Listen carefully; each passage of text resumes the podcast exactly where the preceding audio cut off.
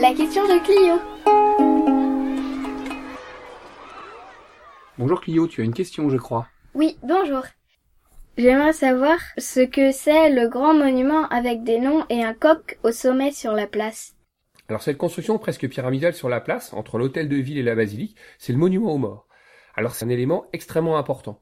Alors ce que je te propose, c'est qu'on, je découpe mon explication en deux parties. Aujourd'hui, on va en faire une, et puis on le fera la seconde la fois prochaine. Ça te va? Oui. Alors en fait, un monument aux morts, ça sert à quoi? Ça sert tout simplement à rappeler le souvenir de ceux qui sont morts pendant les guerres. Ici, sur celui d'Enbon, c'est un monument qui correspond à la guerre 1914-1918, la première guerre mondiale. On a aussi ajouté ceux de l'Indochine et de l'Algérie. Pour les morts de la Seconde Guerre mondiale, 1939-1945, c'est un autre monument, qui est euh, sur le quai des Martyrs, au bord du Blavet. Il faut savoir qu'en 1914 et 1918, au total, il y a eu plus de 9 millions de morts, des deux côtés. Euh, et il y a eu 125 000 Bretons. Euh, à la Bretagne, à l'époque, c'est 3 millions d'habitants. Donc tu vois, c'est extrêmement important. Il y a eu euh, euh, beaucoup de gens touchés dans les campagnes, des familles entières qui ont été décimées, des femmes qui se sont retrouvées veuves, des enfants orphelins. Ça a été un, vrai choc très important sur cette, pour cette période.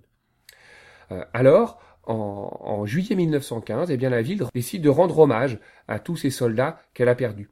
Si tu regardes sur le côté, tu as une inscription, hein, tu vois marqué euh, à Hennebon à ses enfants morts pour la France. Alors ces enfants, faut pas imaginer des petits enfants ou des enfants comme toi, mais c'était une façon de parler des jeunes habitants, puisque ce sont souvent des jeunes hommes qui sont morts lors de lors de la guerre.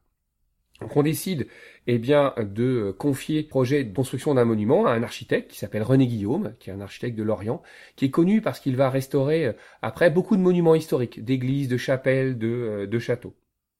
À l'origine, le monument, il est placé un petit peu plus bas sur la place, à peu près en face du, des marches qui mènent à, l'hôtel de ville. Euh, on le voit très très bien sur les cartes postales anciennes. Hein, on voit même qu'il était entouré d'une petite grille avec, euh, avec une borne. Pour pouvoir payer ce monument, eh bien, on va demander euh, au N Bontet eh bien, de donner de l'argent. Et ils vont être très nombreux à répondre. Euh, on le sait car on a un registre, ce qu'on appelle le livre d'or, dans lequel on a eh bien, les noms, les prénoms et parfois les adresses et la somme que les gens ont donnée. Donc on voit qu'il y a des gens qui ont donné euh, euh, des très petites sommes, c'était des gens qui n'avaient pas beaucoup d'argent et qui ont eh bien quand même voulu participer à cet élément-là.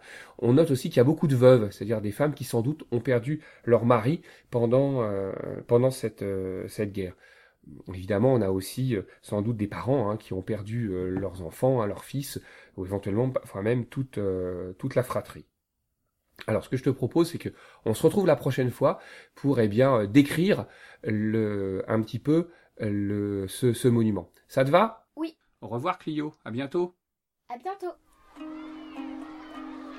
La question de Clio. Avec le service valorisation du patrimoine de la ville d'Elbeuf.